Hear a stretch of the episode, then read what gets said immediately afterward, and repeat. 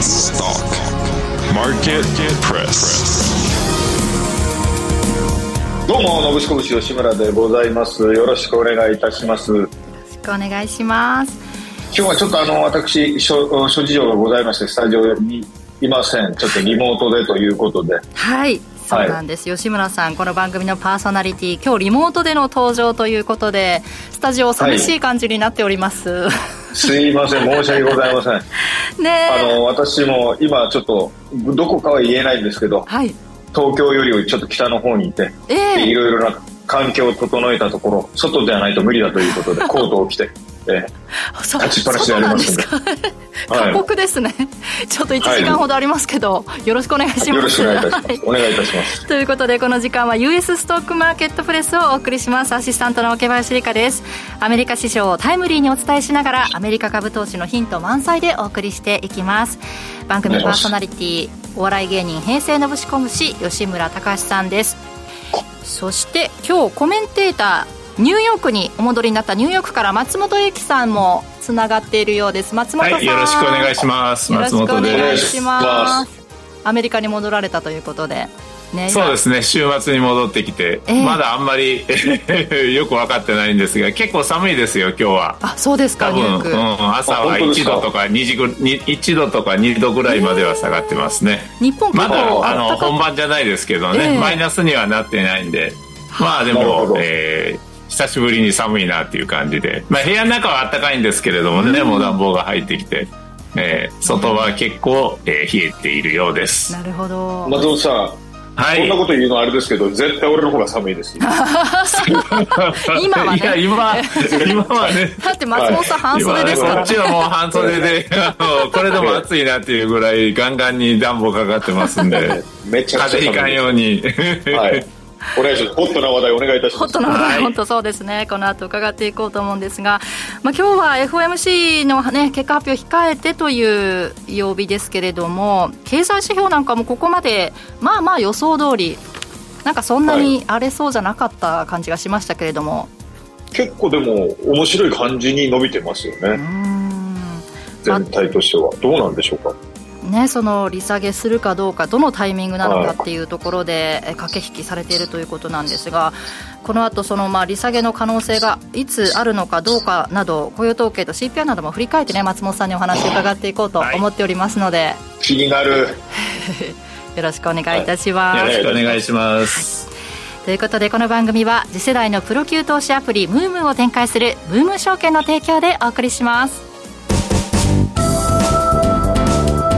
US Market View さて、アメリカ市場、寄り付き前のプレマーケットの様子などをお伝えしていこうと思うんですが、まず指数、えー見ていきましょう。先物の値です。えーダウ先物が35ドル高3万7001ドル。えー、0.10%のプラスですね。S&P500 先物が7ポイント高4704.50ポイント0.15%高。ナスダック100指数先物は39.50ポイントのプラスで16,614ポイント0.22%の上昇となっております。えーそして各種のランキング、プレマーケットでの売買代金なども見ておきましょう。えー今、プレマーケットで、えー上位に入ってきている、売買代金上位に入ってきているのがテスラですね。その後がインベスコ999。えー ETF ですね。あと3位がスパイダー S&P500ETF。4位がファイザー。5位、プロシェアーズ T999 ウルトラプロ999ですね。3番 ETF。えーそしてバーテックス。エイリスキャピタルコーポレーション。8位に NVIDIA、9位アップル、10位マイクロソフト、11位にアマゾンなどと結構大きいところが並んできています。テスラ1位の売買代金ですね。あねえ、サイバートラックの、あね、あのイベントなんかも、納車イベントなんかも先週行われましたけれども、あ。はいはいはいはい。ねえ、先週から言いますと、為替も動きましたし、ドル円で言うとね動、きすぎじゃないですか、ちょっと。動きましたけれども、なんかあまりはい吉村さんも芳しくなかったと、週だったということそうですね。まあ、週なのか、もう、生まれてこの方なのか分かんないですけど、ずっと芳しくないですよ。そうですか。クリスマスラリー、はい、ね、ここから12月、ね、乗って、乗りたいところなんですけれども。だから皆さんの力でぜひサンタをね、うん、吉村邸に入れてほしいんですよ。お願いいたします。サンタさんやってくるのかどうか。まあ、先週から雇用統計と CPI の発表がありましたが、松本さん、これはまあ、市場予想通りの結果だったということですよね？はいそうですね、昨日の CPI は、まあまあ、えー、市場予想通りですよね、はい、少し、えー、前月比では総合指数、えー、横ばいという予想が0.1%ぐらいの上昇になりましたから、まあ、ちょっと、えー、高いぐらいで、ただ別にそんなびっくりするような、えー、内容ではありませんでしたから、はい、特にマーケットも反応は、えー、なしと、えー、特にその消費者物価指数で何か新たな反応が見られたと、えー、いうことはありませんでした。えー、雇用統計はね、結構強かったですからね、はい、えー、非農業雇用数はまあ、あの、それなりに少し予想を上回るぐらいの伸びで、えー、とどまりましたけれども、失業率がね、はい、えー、下がりましたから、しかも失業率はね、えー、労働参加率、いわゆる労働力人口っていうのが増える中で、えー、まあ、あのー、下がったということは、これは何を意味するかというと、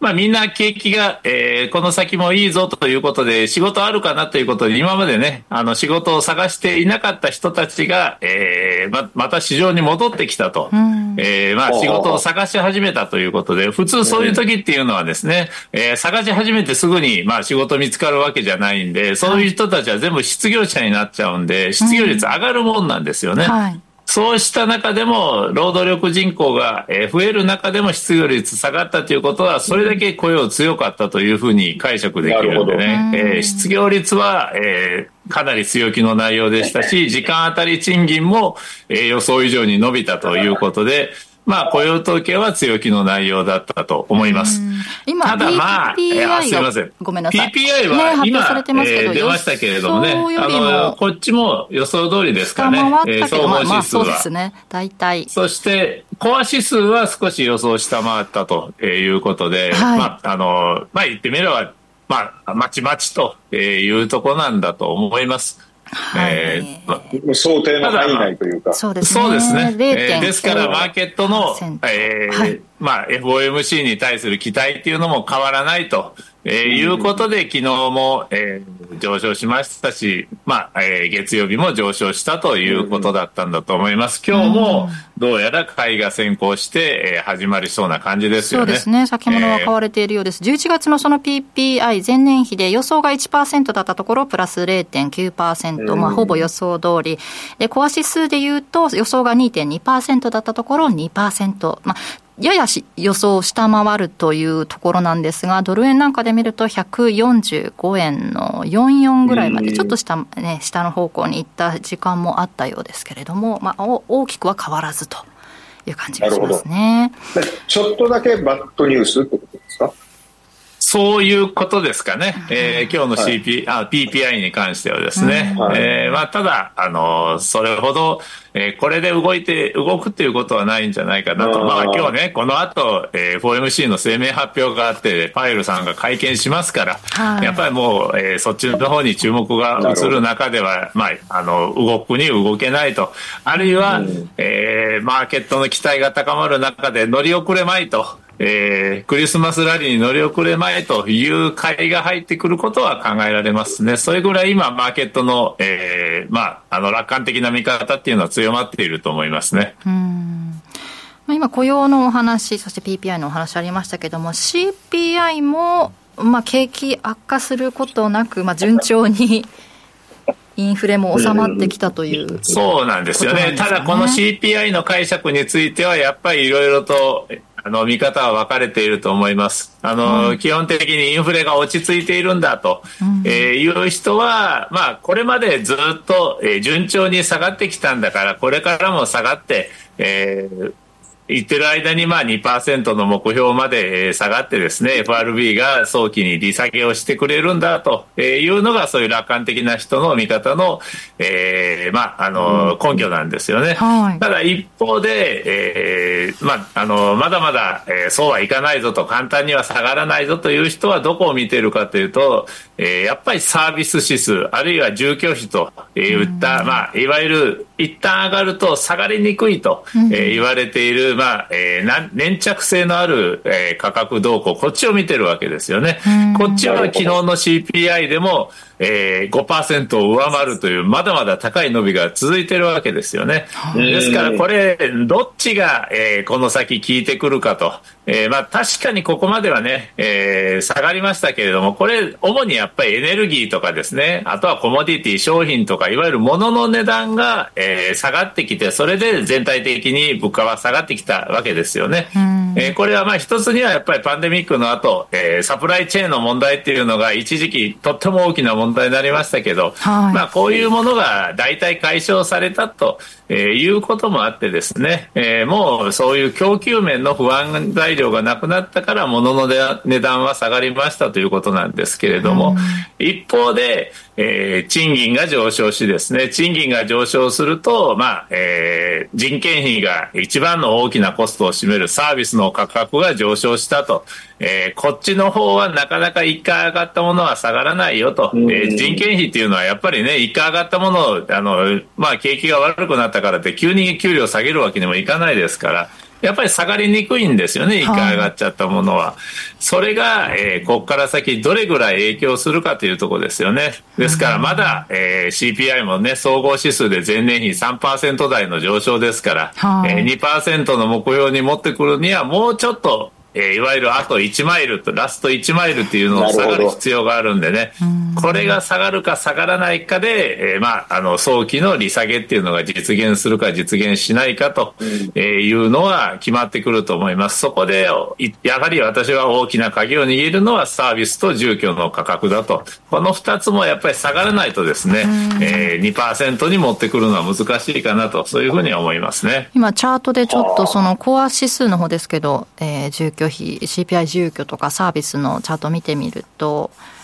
やっぱり住居とサービスは高い今まですね。高いままなんですよね。5%ってやっぱり結構高いですからね。前年比で5%という。これが下がるか下がらないかというところだと思いますね。で、やっぱり FRB の人もですね、パウエルさんをはじめとしてですね、この辺のところやっぱり気にしてるんですよね。ですから、あんまりマーケットには、えー、楽観的になってもらいたくないと、あんまり調子乗ってほしくないと。いうのが、えー、実際のところだと思います。ですから、今日の FOMC でもですね、パウエルさんは、えー、結構タカ派的な発言をする可能性は高いというふうには見ておいた方がいいと思います。なるほど。ただ、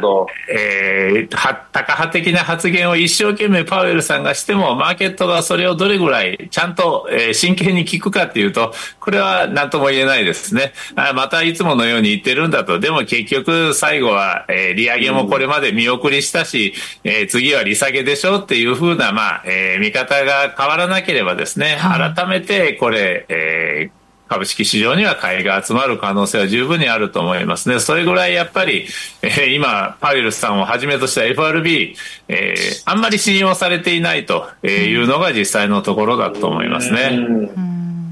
今日のそのパウエルさんの発言とかで、松本さんはどのあたりを見てますか？そうですね、言うこと多分変わらないと思います。この、あの、まあ、ブラックアウト期間が始まる直前にね、えー、パウエルさんが行った講演でも、まあ、えー、インフレはまだまだ高い水準にある。これはありますね、確かにね。はい、まだ3%を超えてるわけですから、2%に比べると、目標に比べると高いですから、そして、えー、ここから先ね、えー、順調に下がってくるかどうか、まあ、えー、今までの利上げで十分に効果があるのかどうなのかっていうとはまだ、あの、自信が持てないと。うん、えー、みんなは、えー、もう十分でしょうと、十分利上げしたでしょうってマーケットでは見ているわけですけれども、パウエルさん、え、俺、あるいは FRB の高官たちは、そうは思ってないわけで、まだ、えー、確信が持ててないと。そしてもう一つは、まあ、えー、必要とあったら躊躇なく追加利上げをしますよと、この前言ったわけですから、はい、えー、やっぱり今回も同じことを言うと思います。えー、というのも、まあ、そこからあとはね、えー、出てきたのが、えー、雇用統計。はい、雇用統計は、やや強気でした。そして CPI はまあ予想通りなんでね、別にあの大きなサプライズはなかったわけですから、うん、そこから発言をハト派的に、えー、変える必要はないわけですよね。ですからパウエルさんはおそらく、えー、こういったことを言ってくると、えー、一生懸命言ってくると思います。ただ一生懸命パウエルさんがタカ派的になろうなろうと、えー、まだ利上げあるかもわかんないよと言っても、マーケットがそれをどれだけ真剣に受け止めるかは何とも言えないっていうのが、まあ、今の、まあ、ねじれ現象というか、本当に、えー、ちょっとまか不思議な、えー、相場展開ですよね。松本さん。はい。はい。万万が一ですよ。もうこれは本当万万が一ですけど、利下げするって言ったら、もうこれえげつないことになると思うんですね。これはもうえげつないことになると思いますけれども、まあ、あのー、そうなると多分3か月後とか半年後とか、そういうとこにもっとえげつないことになっている可能性は高いですね。というのもやっぱりインフレが収まらない中で、あの、あんまり早く FRB が動いちゃうと、中央銀行が動いちゃうと、またインフレ圧力が強まってくるっていう、まあそういう、えー、まあ悪循環にあの入ってくると、また次、利上げしなければならなくなるということがありますから、その辺ですよね。結局はね、今何があの一番問題かって、まだインフレが高いっていうのが問題なんですよね。えー、インフレが2%の目標近くまで下がってくりゃ何でもできるわけですよ、FRB は。だからもう、あの、景気が悪くねえら利下げ、ね、利下げ余地はいっぱいあるわけですから、利下げはいくらでもできますし、うん、えー、ね、またインフレが危ないなと思ったら利上げもできるわけですけれども、はい、今、まだやっぱりインフレが高いんで、えー、利下げはすぐにはできないというふうに考えているところが、えー、一番ですよね。で、まあ、マーケットは、うん、利下げしたい、えー、もうすぐ利下げ利、利下げだって言ってますけれども、実態はまだそうではないと、インフレ圧力はまだ高いと、えー、まだそこまで準備はできていないということなんだと思います。ですから、まあ、これね、えー、もう本当に万が一でしかないですけれども、利下げなんかっていうことになれば、マーケットは本当に、えー、突拍子もないぐらい、えー、上がるとは思いますけど、まずその可能性は低いと。えー、やっぱりインフレが今の水準にある以上は FRB は動けないと、えー、いうことなんですね。彼らなんだかんだ言ってデータを一番重視しますから、足元のデータで2%の目標を大幅に上回るね、えー、インフレ水準が続いている限りは動かないというふうに見ておいていいと思いますね。そうですね。できれば、あの、パウエルさんにはチャレンジングって言葉を使わないでほしいなっていうか、やっぱもう、それでだいぶ動揺しましたからね、私。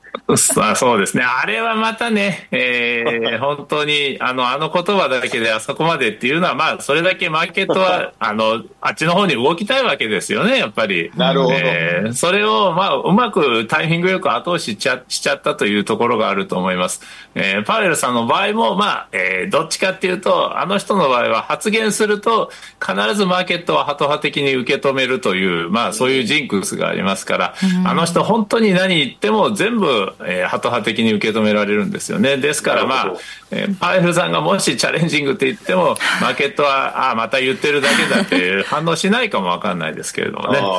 それぐらい、あの、アメリカのマーケットは強気に傾いているということだと思いますね。いや、本当、えー、今は強いですね、ね本当に、ね、史上最高値も視野にというか、3指数4日続伸して、年初来高値更新という状況ですから、ちょっとなんかそのあたりで、への怖さみたいなのもありますよね、加熱そうですね。あの、そういった意味で言うとですね、ちょっと月曜日、あの、珍しい現象が起こったんですね、この月曜日に。えーはい、何かというとですね、月曜日3指数ね、えー、S&P もダウ平均もナスダックも、えー、上昇して年初来高値更新したんですけれども、えー、そうした中で実は、えー、マグニフィケントセブンといういわゆるハイテク大手7銘柄ですよね、はい、あれは揃って下落したんですよね、月曜日は。そうなんですよね。不思議ですよね。これは本当に不思議な現象で、まあ言ってみれば、特に S&P なんか、ああいう大型株の動向っていうのに影響を受けやすいんで、うん、えー、それでも S&P は上昇したということは、他の株が、えー、上がったということなんですけれども、それぐらい珍しい現象。しかも、マイクロソフトを除いて、全部他の銘柄は1%を超えるという結構大きな下げになったにもかかわらず、指数は上昇したと。これはなんと2016年以来、っていうか2016年に1回あったっきりで、今回2回目の減少らしいんですけれども。史上2度目ってことですか ?2 度目ということですね。ですから、やっぱりなんか、ちょっとおかしくなってるのは確かなんですよね。やはりそれだけ、あの、M7 っていうのは、ここまで買われすぎ感が高まりすぎていたということなんでしょうけれども、やっぱりまあ、あの、はためで見ているほど順風満帆に何も、あの、問題もなく上がっているわけではないということは、いや、ちょっと頭の片隅に置いといた方がいいかもわかんないですね。うん。まあ、ここから。なるほど。要所要所こう上がってますけど、うん、歪みというか。そうなんですよね。歪みを、ね、歪みをなんか、あの、膨大、ね、増大させながら上がっていってると、ちょっと無理して上がっているっていう部分は、えー、あるかなというふうには思いますね。なるほど。ありがとうございます。ね、ちょっと年明けてどうなるのかっていうところも株価のね、その過熱感というところでもちょっと怖いなという感じがしますけれども、まあ、ここから景気減速、その利上げの影響っていうのが経済指標などに現れてくるのかどうか見極めていかなきゃいけないとは思うんですが、そのあたりもこの後後半番組後半でまた松本さんに伺おうと思っていますので、よろしくお願いします。はい、お願いいたします。ここまで、はい、よろしくお願いします。ES マーケットビューでした。Market Topic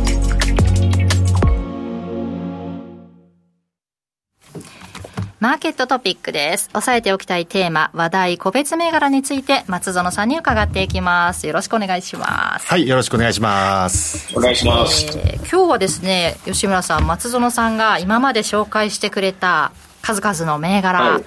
テーマ投資の銘柄、うん、振り返りをしてくださると、はい、いうことなんですよね。あのー、私、先ほど資料いただいてびっくりしたんですよ。ええ。何も振り返りを見て、おい、マジかよと。しっかりね、投資されたんですよね。はい。はい、っていうのもあるんで、まあ、後からお話しいたします。はい、そうですね。あの、いろいろな切り口で銘柄これまで紹介していただいたんですが、それらがどんなパフォーマンスだったかご紹介していただいた後からですね。はいはい。じゃあ行きましょうか。えっと、はい、これなんか映します？映せます？あ、映せます。映します、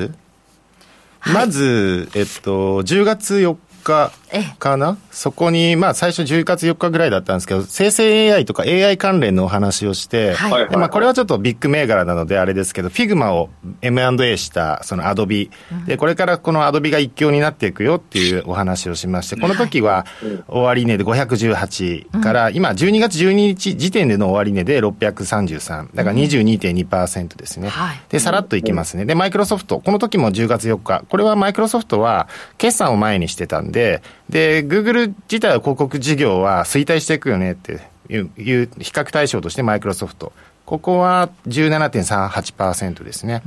で、10月18日、量子コンピューターのお話をして、これスパックなのでちょっと注意しましょうっていうお話でしたけど、はいなので、スパックので、マイ、えー、リゲッティ、うん、RGTI は、まあ、マイナス26%。これ1.35ドルだったんで、まあ、ちょっとスパックだから、あれですね。あと、イオン Q。で、その、量子コンピューターの中で言うと、Azure とか AWS を通じてクラウドサービスを使っている、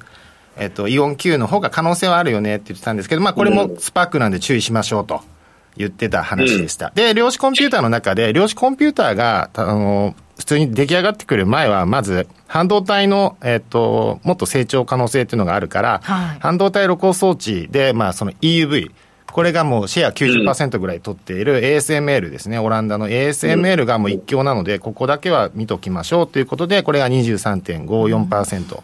で、10月25日は、MA、マイクロソフトのゲームの M&A の話から、まあ、ゲームやメタバース関連の必須項目である Unity っていうのを長期投資で僕は見てますよということで、これが29.29%。で、その後は、えっと、11月8日に、アドビのオンラインショッピングの予測っていうのがまず出てたので、年末のですね、ホリデーシーズンの。うん、で、そこに関して BNPL っていうのが、まあ、ちょっと脅威になってきているっていうことで、アファームを紹介した。アファームは81.62%の上昇ですね。あの、まあ、多分100%超えたと思うんですけど、いいところで取ってれば。はいで、アファーム関連の今度、裏方をやってたマルケタ。マルケタはですね、えっと、システムの裏方なので、ちょっと、もうちょっと頑張ってほしかったんですけど、うん、あんまり変わらず、マイナス2.68%。うん、で、スクエア。スクエアは、あの、今、社名はブロックですけど、日本でおなじみのスクエアですね。これ33.1%。うん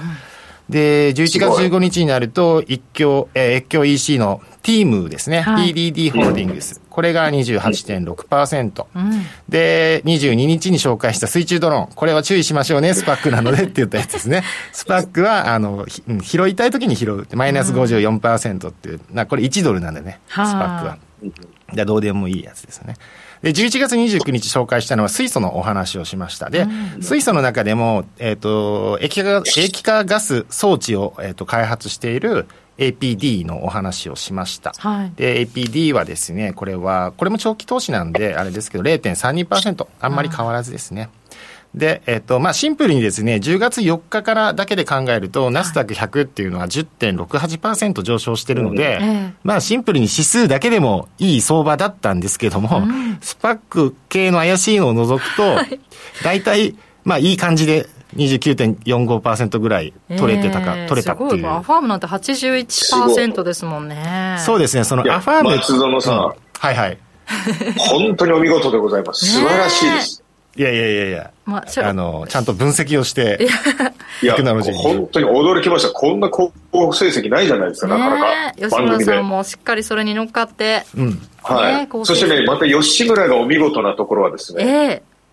ー、あの、その中で、マイナスにしかなってないものしか買ってない スパック銘柄。いや、 SPAC オンリーなんで。いや、俺もまた見事でしたね。すごい確率ですね。スパックは、はい、あの、そういうスタイルでやるんじゃなくて、こう、なんかどうでもいいスタイルで入れるといいですね。あんまり数字見ない。もう見ない、どうでもいいし、なくなまあ上場廃止してもいいよね、ぐらいですね。スパックをやるときは。なるほど。いや、とはいえ、これ好成績じゃないですか。そうですね、やっぱりそのテクノロジーに興味があるっていう、まず僕の場合はテクノロジー、そもそもそのテクノロジーの会社ですし、はい、あのテクノロジー主体でずっとやってますので、うん、テクノロジーっていう視点で、どういう銘柄が今後伸びていくんだろう、うん、で、直近の情報として、やっぱり売り上げ、あの小売りの売り上げで、が影響するようなものって何があるんだろうっていうのを考えていくっていうのが、うん。すごくあの大事な状況ですね。確かに松園さんの話し方もちょっとなんか魅力的だったこの量子コンピューターの時とかですね、確かにマイナスにはなってますけどもなんか未来を感じられましたもんねまあ、そうですね。まあ、だからまだまだ終わってませんから、僕の中では。そうですよね。まあ、はい。そうそう。そうね。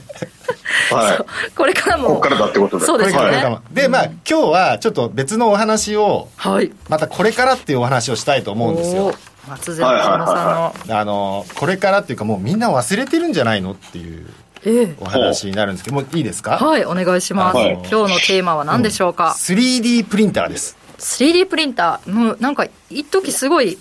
そうですね、ね、出てきましたよね旬は過ぎたというか、うんうん、一つ落ち着いたのかなって感じしますけど使ったことありますか？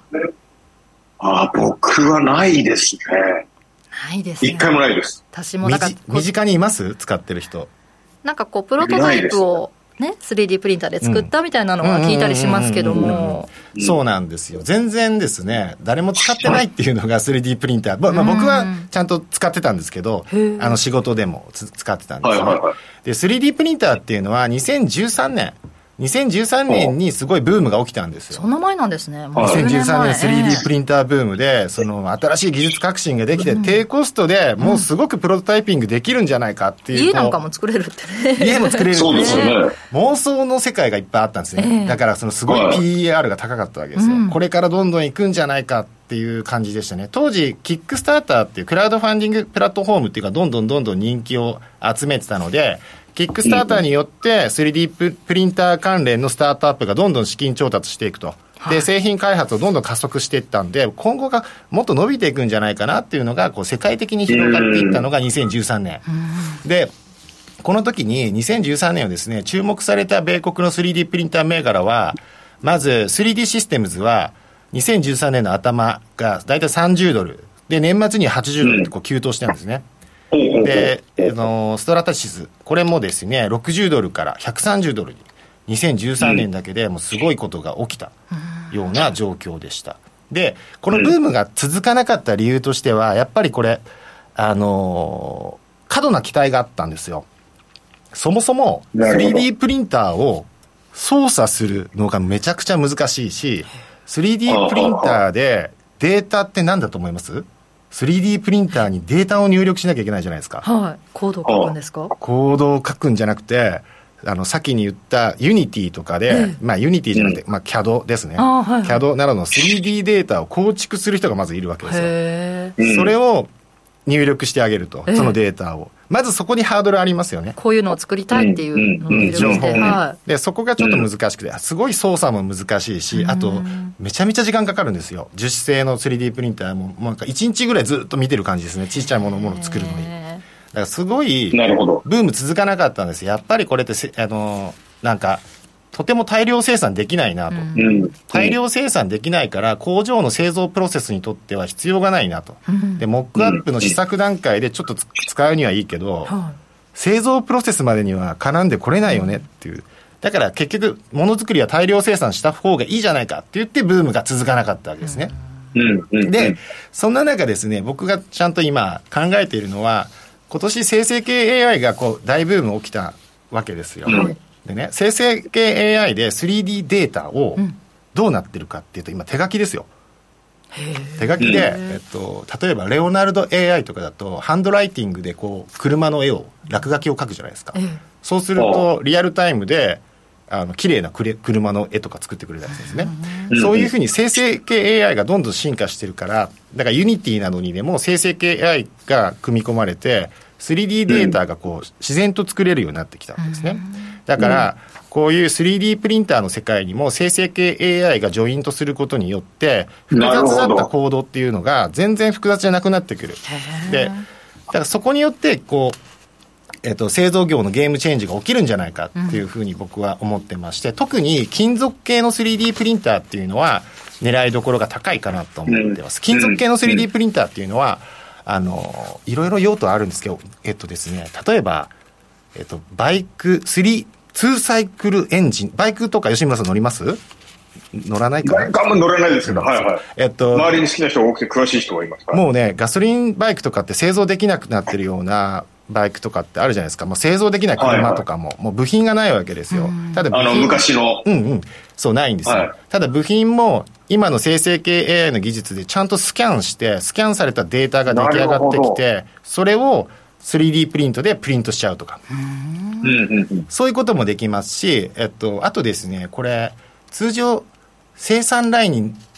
大量生産して大量在庫を抱えなきゃいけないんじゃないですか、部品とか。例えばネジとかでもいいですよ。こういうマイクの部品とかでもいいんですけど。はい、これを在庫を抱える必要がないわけですね、3D プリントがあれば。抱えるのは原材料である金属の粉。うん、まあ、金属のインクジェットですよね、はい、それだけでいいわけだから、あの場所も取らないし、うん、在庫にによるあのアセットのリスクも取らなくていい、うん、そういったオンバランスにならなくていいっていうことなんでね、唯一足りなかったのはその複雑性とか、複雑な操作はできないよねっていうことだったんですよ、うん、こういうのでどんどんどんどん変わっていきますよということで銘柄としてご紹介したいのが、えー、っとまあ 3D システムズこれは金属プリンターですね。ここ金属、うん、DDD。DDD ですね。これね、どこ、どこも結構僕有望だと思ってるんですけど、あの、ストラタシスも、これ、あの、3D システムとストラタシスっていうのは、あの、2013年のちょっと盛り上がった時に盛り上がったやつなんですね。で、ストラタシスは金属のえっ、ー、と、プロタイピング製造技術とかをどんどんどんどん作ってます。で、ここは、あの、ライバル会社のデスクトップメタルっていうのを M&A しようとしている動きが実はあります。うんうん、あるんですよ。で、その下のデスクトップメタル、DM、ティッカーシンプル DM、これはね、結構新しい会社なんですけど、ここも金属 3D プリントに特化してる会社です。うん、デスクトップメタル。ただですね、ここ、めちゃくちゃ悪いんですよ。へ赤字。あれ、うん、もう手の付けどころがないんですね。ちょっと待ってください。引かれちゃうんですけど、その そうそうそう。だからこれ吉村さん銘柄になるんですよ、ここが。はい、なんでかっていうと、ここ、今年の6月に、あの、すごい有名なあの資産家の方が、ファーハド・エブラヒミっていう方が、デスクモトップメタルの今、大株主に入ってるんですよ。ムームーのアプリで、株主構成で多分トップに出てきてると思います。うんこの人買収に、買収しようとしてるぐらい、もう株めっちゃ買っちゃったんですよね。あ本当ですね。12%持ってますね。ストラタシスは、デスクトップメタルを M&A しようとしてたから、うん、このエブラヒミさんが買収株をいっぱい買ったことによってちょっと一旦 M&A がと止まっちゃったんですけど、まあだから投資家の人が買うぐらいなんで、まあ、ちょっと有望っちゃ有望ですね。でここどうしようもない状況の株価なので。結構下がってますね。そうです。もう1ドル以下なので、えー、こういうのがその買って忘れていいやつですね。デスクトップなるほど。もう1万円分買って忘れるう。ん、はいう。ん、でもあと最後に MKFG ですね。これは金属と複合材料の両方。複合材料っていうのはその樹脂、うん、樹脂もやってますよっていうのです。でこの生成系 AI の到来によって 3D プリンターっていうのはまた市場が復活するんじゃないかっていうふうに思ってますし将来的に絶対これなくなる必要ないんですよ、はい、宇宙旅行にも絶対これ必要になってくるんで、うん、宇宙で家を建てるならどうするかってなるともう 3D プリントしかないんで。ここからちょっとその2013年あの 3DDD とか SSYS とかは、うん、あのチャート長いのもあるんですけど、うん、やっぱ2013年ですごい、ね、すごいですよね。山できてますままだ来ると思う、ただそれが来年来るとかじゃなくて低くなった時にこれ仕込んでいいよっていうような銘柄になりますんでまあ短期的なリターンをもうあの狙うのはここじゃないですね、はい、なんか新ニーサの成長額で買っちゃおうかななんて思っちゃいました。ええーえー、それは、えー、違う。違うから。ちょっとまた次週にでもそのお話を。また怒られそう。ね、でもこれまでのパフォーマンスも分かりましたしちょっと傾向と対策を立てて吉村さんも、はい、ね、また望んで。いや僕はもう変わらず。松戸のテーマ投資に挑んでください、はい、そうですね。あの来年のまた振り返りの時には、はい、マイナス成長のとこだけで僕買ってるっていうやっぱ記録を伸ばしたいですね。うまいことそれだけねまあでも分かんないですからね、はい、ここまでマイナスだった部分がね。本当楽しいです。はい、うん、本当そうですよね。この 3D プリンター銘柄というのを今日は紹介していただきました。どうもありがとうございました。はい、ありがとうございました。はい、以上、マーケットトピックでした。ムームー証券からのお知らせです。投資家の皆様、金融情報アプリムームーをご存知ですか？金融情報アプリムームーは、ナスダック上場企業のグループ企業であるムームー証券株式会社が提供する次世代の金融情報アプリです。ムームーアプリの一番の魅力は、世界中の様々な情報、ビジュアル化された分析データをリアルタイムで確認ができる点です。即時性の高い情報で投資家を徹底サポートします。また、初心者から上級者まで、あらゆる投資家が活用できる充実した機能を搭載。機関投資家の動向では、ウォーレン・バフェット氏をはじめ、世界の有名なファンドが売買する銘柄の確認ができます。これらの機能を備えた金融情報アプリムームーは完全無料でダウンロード、使用が可能。プロ並みの株式情報を提供いたします。お手持ちのスマートフォン、タブレットからアルファベットで MOO、MOO とご検索ください。以上、ムームー証券からのお知らせでした。ムームー証券株式会社金融商品取引業者関東財務局長金賞第3335号 US Market Press さて今日のゲストコーナー、この方に来ていただきました。個人投資家のエルさんです。よろしくお願いします。よろしくお願いします。お願いします。お願いします。エルさんと吉村さんはね、一度ご面識があるということで。そうですね。お仕事をさせていただきました。ね、はい。お久しぶりとてもいい情報をね、こう教えていただいて、今日お会いできて申し訳ございません。ちょっと残念ですね。リモートでの出演ということなんですが、はい、そのエルさんからね、その時にもお話を伺ったのかと思うんですが、ちょっと私から、そうですね。えー、簡単にちょっとエルさんに、ええ。ちょっとお伝えしないといけないんですけども、はい。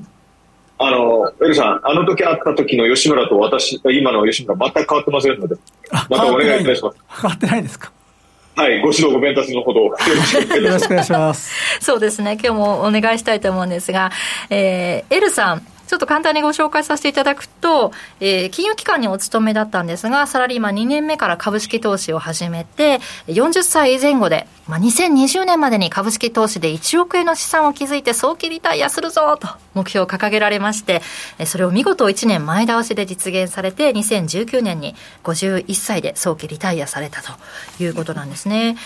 えー、投資のご本なんかも出されていらっしゃいまして、英語力知識ゼロから始める L 式アメリカ株投資で1億円という本出されて、かなり好評だったようですね。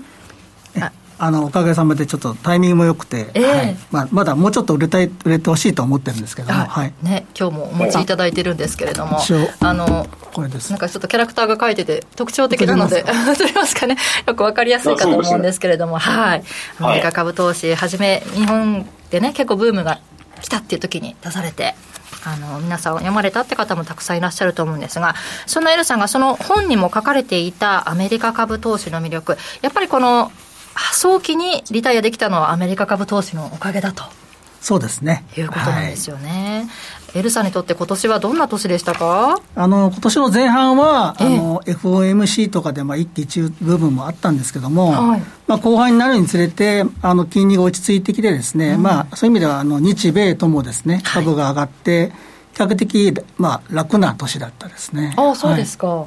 い、うん、まあ、そうですね。楽な年。あれ、引っかかりましたか？そそんなはずな い。なるほど、ね、アメリカ株中心に投資されていて、まあ、その投資手法なんかっていうのをちょっと今日はね紹介していただこうと思うんですが、はい、どういうところを見てエルさんも投資されてるんですか、はい、あの一応米国株といってもですねあのそういう意味ではあまりこう誰誰でも知らないようなニッチな銘柄っていうことではなくて、うんまあ、日本から情報が得やすいような、あの、まあ、大きな企業に主に投資をしています。で、あの、まあ、あと、かつその、えっ、ー、と、自分が、例えば履いてる靴だったりとかですね、あの、えっ、ー、と、使う洗剤であったりとかですね、要は自分がよく知っている製品サービスを扱っている製品の先をなるべく投資しようとしています。うん、はい。で、でさらに、あの、まあ、収益が、あの、収益体制が盤石であってですね、いわゆるあの、経済的な掘りが高いような企業に投資をしていますし、あとやっぱりトップラインが伸びてる企業、はい、あと、まあ、あのできれば10年以上にわたって増配した実績があるような会社、うん、でさらにですね、キャッシュフローのところで一応チェックしてるんですけども、売上高営業キャッシュフロー比率が、まあ20%以上あるような会社を、まあ、あ探してると、そんな形になります。それを心がけて見事1億円を達成されたということなんですけれども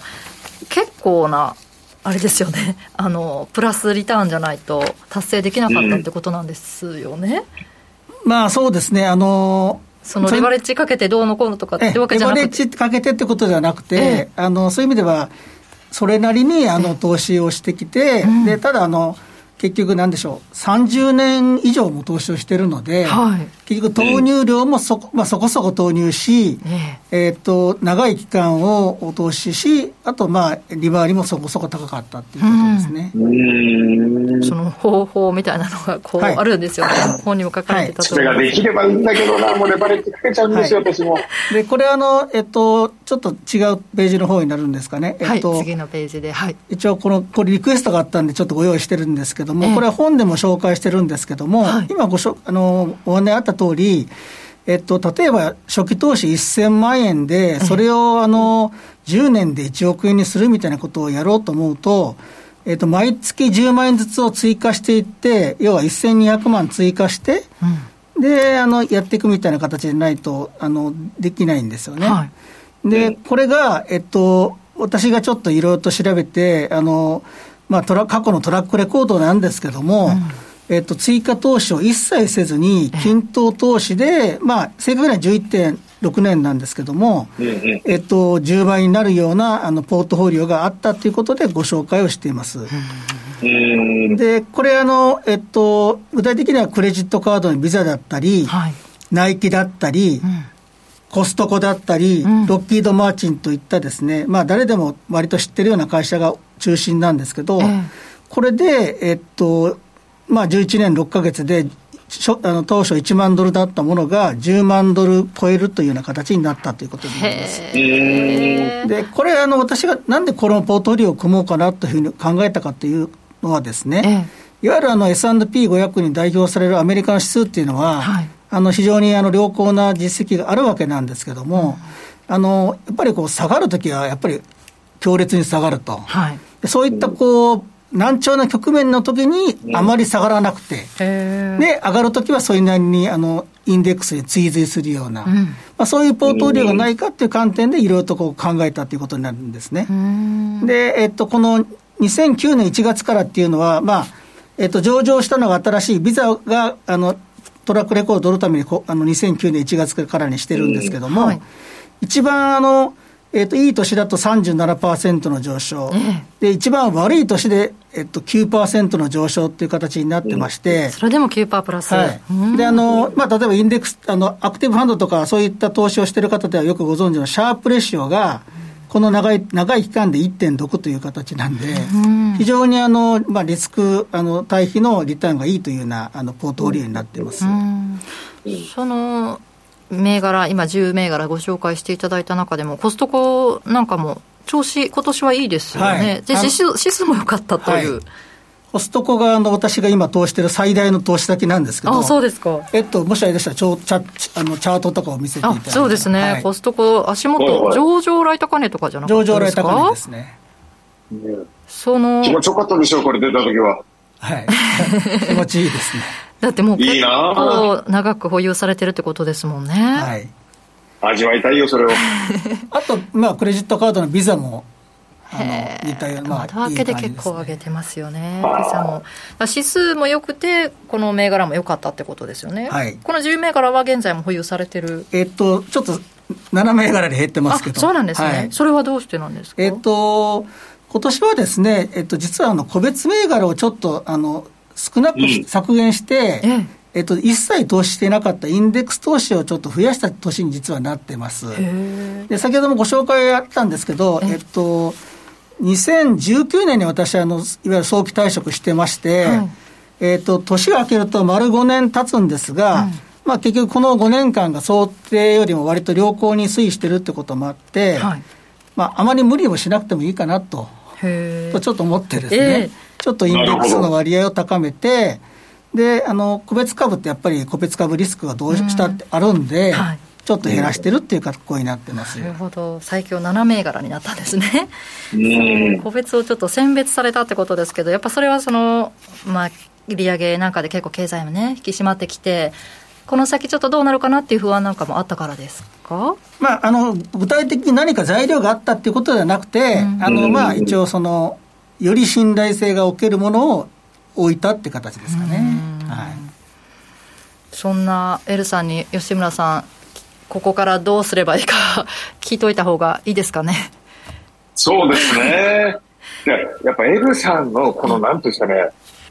忍耐力というか、えー、そのメンタルがまず欲しいですね、僕は。淡々と結構されるタイプそうですね。あの、そういう意味では、あの、なんだ、損出しとか、えーあの、一切感情を挟むことなく売却できます。はい、感情ね、挟みまくりですよね。はい、すごいなと。感情しかないんで、感情でやってるんで、僕。ねその吉村さんにちょっとおすすめの、おすすめといいますか、ここからね、エルさんが注目しているっていう銘柄がいくつかあるそうなんで、ちょっとご紹介いただこうと思うんですが。あの、まあ、こちらの番組でも、あの、いつも、あの、なんていうか、強調されてるように、今年のマーケットっていうのは、その、なんだ、なんだ、えー、と7銘柄、はい、マグニフィセントセブン、はい、セブンがあのこう引っ張った今年だったと思うんですけども、うん、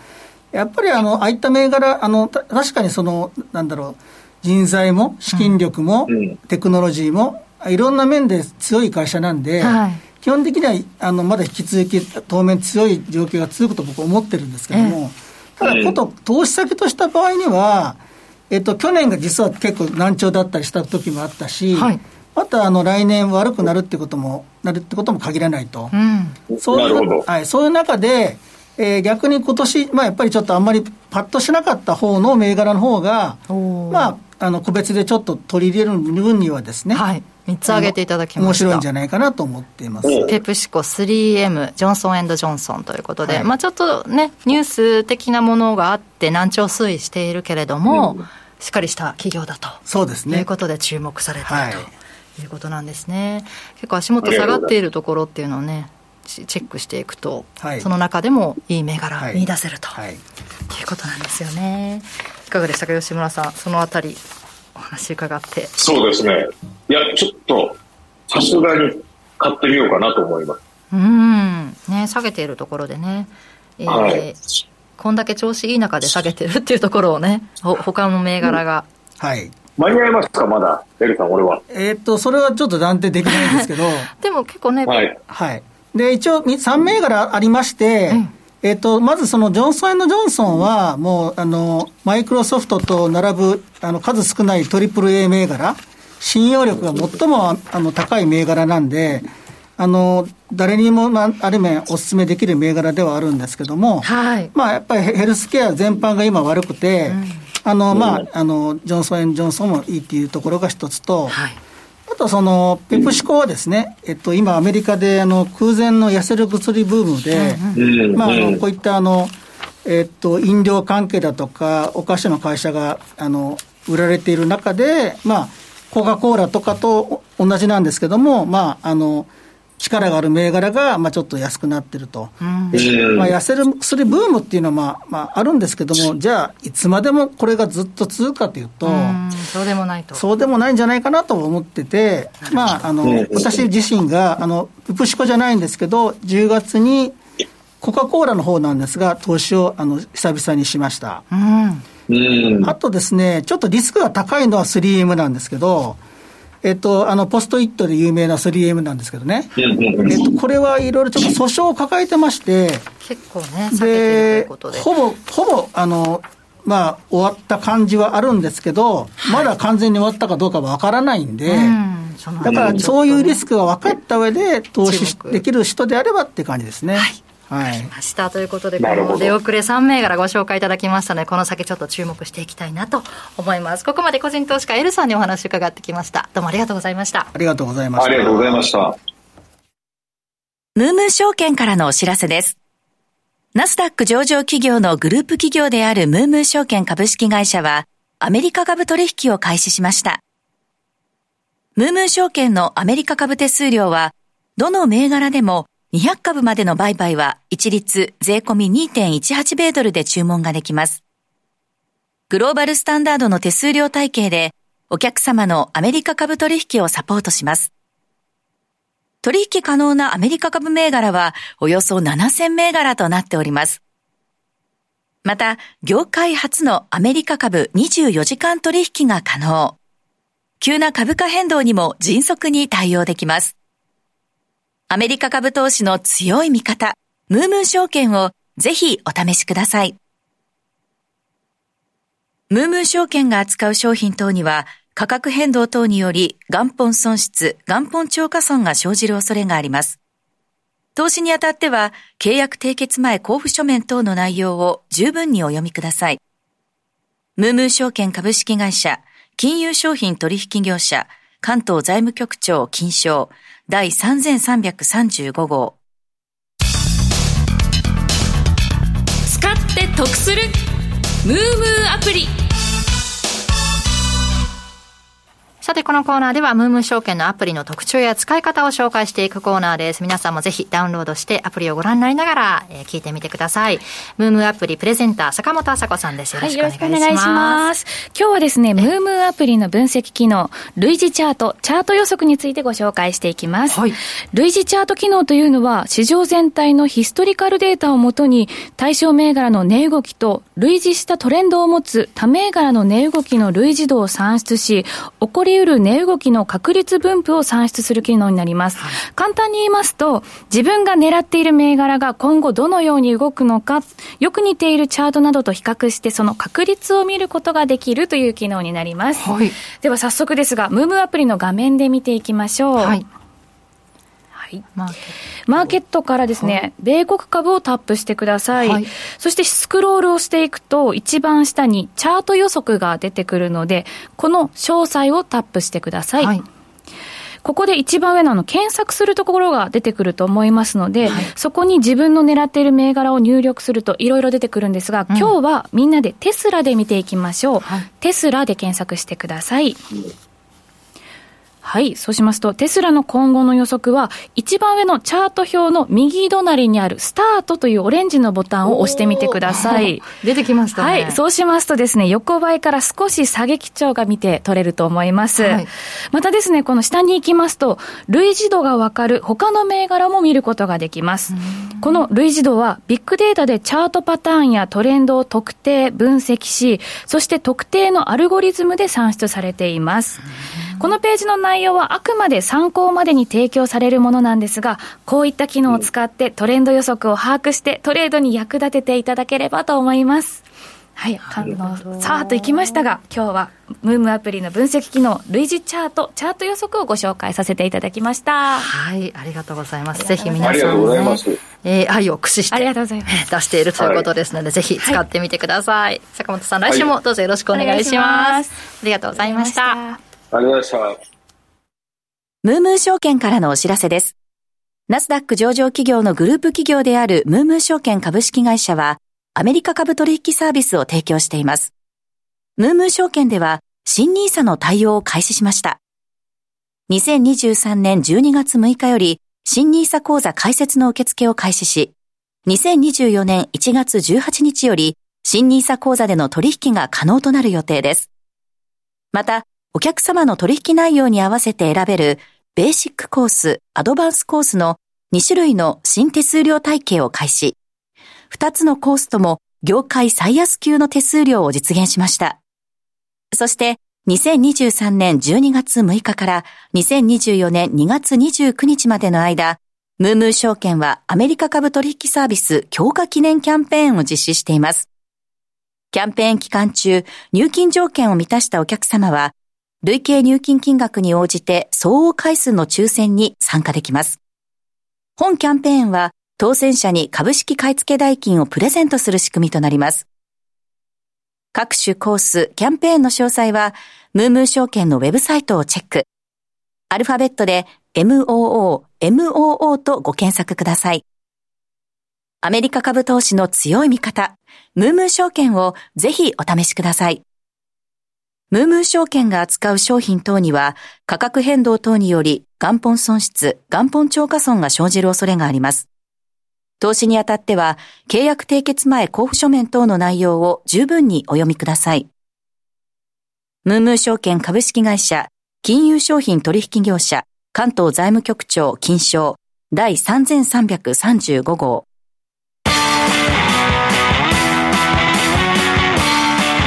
US Market Strategy US マーケットストラテジーです。再びニューヨークから松本さんです。お願いします。はい、よろしくお願いします。さて、今晩 FRB は FOMC の結果発表を行ってというところですが、そこからまた経済指標年内出てきますよね。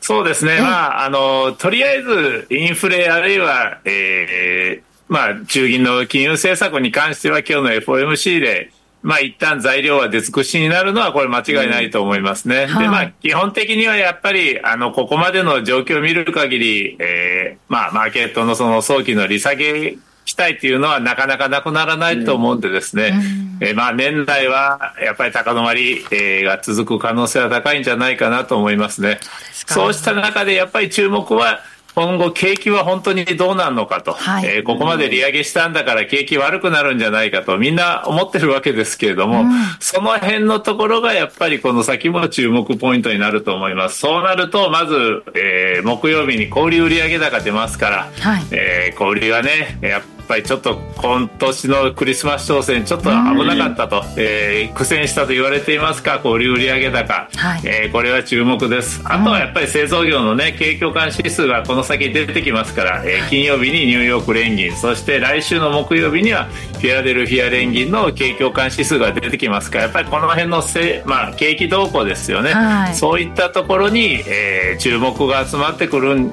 じゃないかと。そしてまあ本当に景気が悪くなるのか、はい、なるぞなるぞと言ってて結局ならないのかと いうのが、えー、今後のまあ、えー、まああのー、分かれ道になるんじゃないかと。でいよいよ景気が悪くなってきたとなれば次は、えー、10、12月期の企業決算ですよね、来年1月からの、そこが大きな、まあえー、ポイントになると思いますね。はい、松本さんどうもありがとうございました。はい、どうもありがとうございました。はい株価指数先物は3指数ともに小高い水準で推移しています。さあ吉村さん外からでした。風邪ひかないように注意してください。いやいろいろ話聞いたら熱くなってきちゃって。よかったです。はい。寒さ感じます、はい、ということでこの番組は次世代のプロ級投資アプリムームを展開するムーム証券の提供でお送りしました。さよなら。ありがとうございました。さよなら